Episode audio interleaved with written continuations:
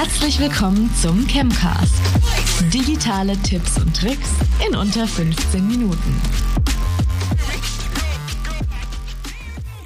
Herzlich willkommen, liebe ZuhörerInnen, zum Chemcast. Ich bin euer Chemcaster Max Antwerpes und begrüße euch wieder zu einer neuen Folge zum Chemcast. Ich vermittle wieder digitales Wissen in unter 15 Minuten und freue mich heute dabei zu haben, unseren Senior Backend Developer Michael Papesch. Hi, Michael.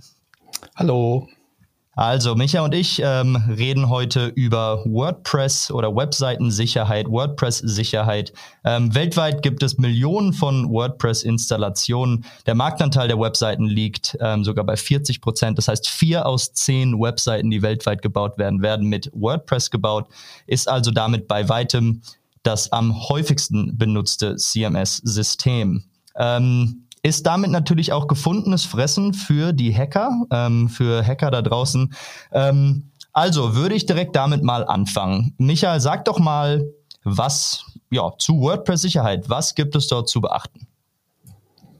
Ja, gut, wie du schon gesagt hast, WordPress ist extrem häufig benutzt. Ähm, dadurch, dass es halt meistens immer die gleiche Installation ist, ist ja immer die, der gleiche Code, den WordPress benutzt und die gleiche Installation ähm, gibt es natürlich viele Sachen, die auf jeder Webseite gleich sind.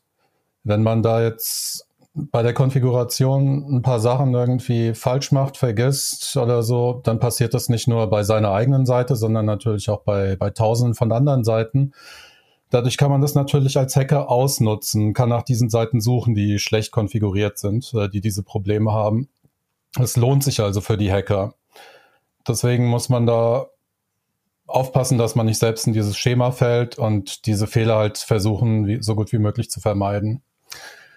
Ähm, viele WordPress-Seiten sind ja zum Beispiel Shops, die mit WooCommerce betrieben werden. Da ist es dann nochmal extrem wichtiger, dass man darauf aufpasst. Da gibt es dann Kundendaten, Payment-Informationen und normalerweise auch rechtliche ähm, Sachen, die man beachten muss, zum Beispiel wäre es halt jetzt nicht gut, wenn man irgendwelche Rechnungen oder sowas nicht mehr hätte von, vom letzten halben Jahr, die man eventuell versteuern muss oder irgendwelche Aufträge, die man nicht mehr ausliefern kann. Es ist also extrem wichtig, dass man bei solchen Seiten aufpasst, dass man da so, dass man nicht gehackt werden kann und es den Hackern halt so schwer wie möglich macht.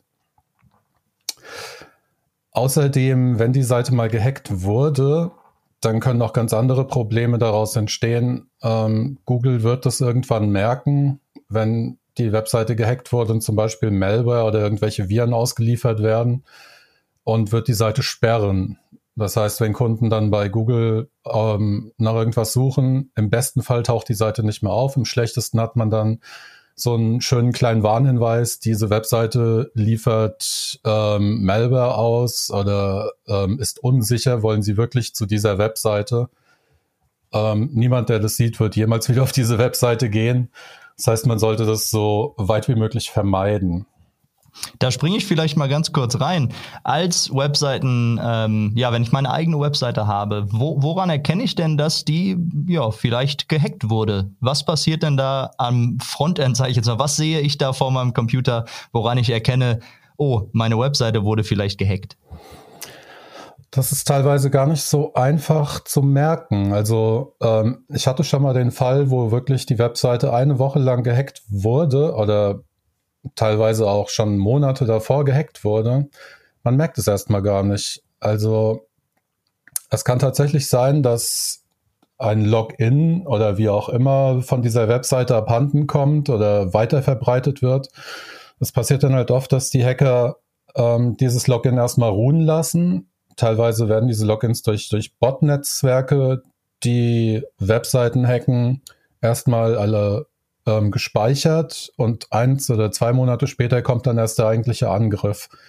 Das passiert dann teilweise so, dass ähm, HTML oder auch PHP-Code irgendwo injected wird in Webseiten, die dann einfach nur teilweise Klicks auf Werbung im Hintergrund ausführen, teilweise versuchen durch irgendwelche veralteten Browser-Fehler oder Exploits irgendwelche Software bei den Besuchern zu installieren und ähm, man merkt es gar nicht, wenn man auf die Webseite geht, dass da im Hintergrund was passiert. Man geht auf eine Webseite, im Hintergrund werden unsichtbar teilweise auf Werbung geklickt oder die Webseite checkt, hat er einen alten Browser, ist der anfällig, kann ich da irgendwas Böses installieren? Und man kann ganz normal auf der Seite surfen. Also wenn man sich jetzt nicht wirklich den Source Code anguckt, ähm, dann ist es teilweise nicht zu bemerken. Das ist halt das Gefährliche dran. Also man bemerkt es echt oft erst, wenn Google diese Seite sperrt oder wenn die von Firefox oder Chrome gesperrt wird. Das ist das Problem. Und dann ist es halt auch oft schon so, ich sag mal, wenn die Seite seit Monaten schon in diesem Zustand ist, dann braucht man erstmal irgendwie ein Backup, das alt genug ist, ähm, dass man dann wieder einspielen kann, das sauber ist. Und wenn man dann ein Backup einspielt von vor zwei Monaten, dann bedeutet das im Prinzip, dass die letzten zwei Monate Arbeit an der Webseite weg sind. Also man, dann sind alle Artikel weg, die man geschrieben hat. Man muss sie dann entweder neu schreiben oder extrem pro, ähm, arbeitsintensiv wiederherstellen. Und wenn es dann ein Shop wäre zum Beispiel, dann ist das Problem eh noch viel größer. Dann kann man nicht einfach ein Backup einspielen von vor zwei Monaten, dann sind alle Bestellungen weg, ähm, alle Rechnungen weg, alle neuen Kunden. Also es kann sehr, sehr problematisch werden auf jeden Fall. Okay, und dann reden wir doch mal weiter. Ich weiß nämlich gar nicht, ob du. Ja, ich glaube, Word, WordPress-Sicherheit, da gibt's da gibt's mehr zu, als du ähm, zur ersten Frage auch gesagt hast. Also springen wir mal wieder zurück direkt zum Thema. Ähm, WordPress, wir haben gesagt, 40 Prozent aller ähm, Webseiteninstallationen weltweit ähm, werden durch WordPress durchgeführt oder über WordPress gemacht. Ähm, warum, was macht WordPress besser, sage ich jetzt mal in Anführungszeichen? Gibt es in der Hinsicht bei der Sicherheit ähm, auch Unterschiede zwischen WordPress und den anderen? Oder warum ähm, sollte man ja vielleicht WordPress nutzen?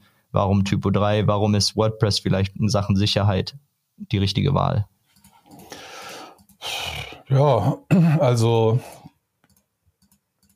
ähm, normalerweise kann man jedes CMS von diesen benutzen, also WordPress. Es gibt ja auch noch andere, es gibt Joomla ähm, oder Drupal oder andere CMS, genannte Typo 3 auch. Man kann alle davon normalerweise so konfigurieren, dass die sicher sind. WordPress wird halt häufig benutzt, weil es relativ einfach ist, da drin neue Seiten zu erstellen, die Seiten zu designen. Es ist also sehr kundenfreundlich ähm, und für ich sag mal, selbst installierte Webseiten, also man kann WordPress auch sehr gut ohne technisches Wissen jetzt bedienen und auch das Design gut ändern. Es gibt viele Themes und viele Plugins, womit man sich das so zusammenbauen kann, wie man braucht. Das ist also sehr benutzerfreundlich, WordPress, deswegen wird es halt häufig benutzt. Ja, das ähm, sehe ich, das sehe ich selber. Ich kann ja selbst einfach auf, auf WordPress.com gehen oder so und mir selbst meine, meine Seite anlegen und das dauert ja wirklich ein Viertelstündchen. Es geht ja wirklich schnell. Genau, genau. Also springen wir mal wieder auf, auf die Sicherheit dann da, dabei. Ähm, Gab es denn was, was du vorhin noch nicht genannt hast, irgendwie, worauf ich daran achten müsste? Ich baue mir jetzt meine Webseite und ja, will natürlich, dass es sicher ist. Was beachte ich da? Na gut, wenn man eine Webseite haben will oder eine Webseite ähm, aufbaut, dann fängt es im Prinzip beim Webspace an. Also man braucht ja einen Webspace für eine Webseite, das ist bekannt. Ähm, es gibt mehrere Möglichkeiten, wie man diesen Webspace kriegt. Es gibt Anbieter, wo man kostenlos Webspace ähm, sich registrieren kann. Das ist normalerweise nicht unbedingt die beste Alternative, weil es passiert halt öfter, dass diese Angebote, sage ich mal, gekickt werden einfach, dass es die dann plötzlich nicht mehr gibt. Oder dass der Webspace so konfiguriert ist, dass man damit nicht viel anfangen kann. Ähm, also entweder man mietet sich irgendwo Webspace bei einem großen Provider, das ist normalerweise das beste 1 und 1 oder Hetzner oder was weiß ich, was es da immer gibt. Oder man hat einen eigenen Server, das sind so die beiden Möglichkeiten, wenn man jetzt technisch nicht so einsteigen will, dass man irgendwie einen eigenen Server konfiguriert mit Webspace und ähm, Domänen und sowas, sondern einfach nur eine Webseite will mit Webspace, dann ist es wahrscheinlich besser, man mietet sich nur den Webspace bei äh, 1 und 1 oder wo auch immer, eine Domäne dazu. Und dann hat man auch direkt irgendwie ein FTP-Login und sowas, womit man Sachen hochladen kann, sich einloggen kann und auch eine schöne Verwaltung, wo man Passwörter ändern kann und irgendwelche Sicherheitseinstellungen auch vornehmen kann. Ja. Okay.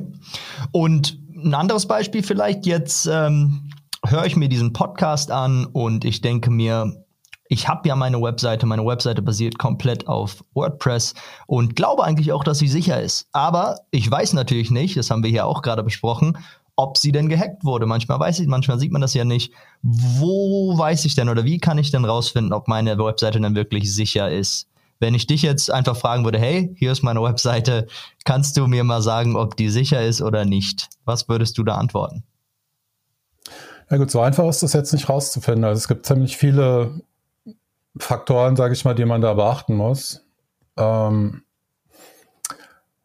sage ich mal, wenn man die wenn man WordPress installiert, ähm, also es gibt einmal natürlich, wir reden jetzt erst darüber, ob die Webseite sicher ist, ob die Webseite gehackt worden ist. Das herauszufinden ist wieder ein ganz anderes Thema. Das ist nicht einfach. Also kann ich direkt sagen.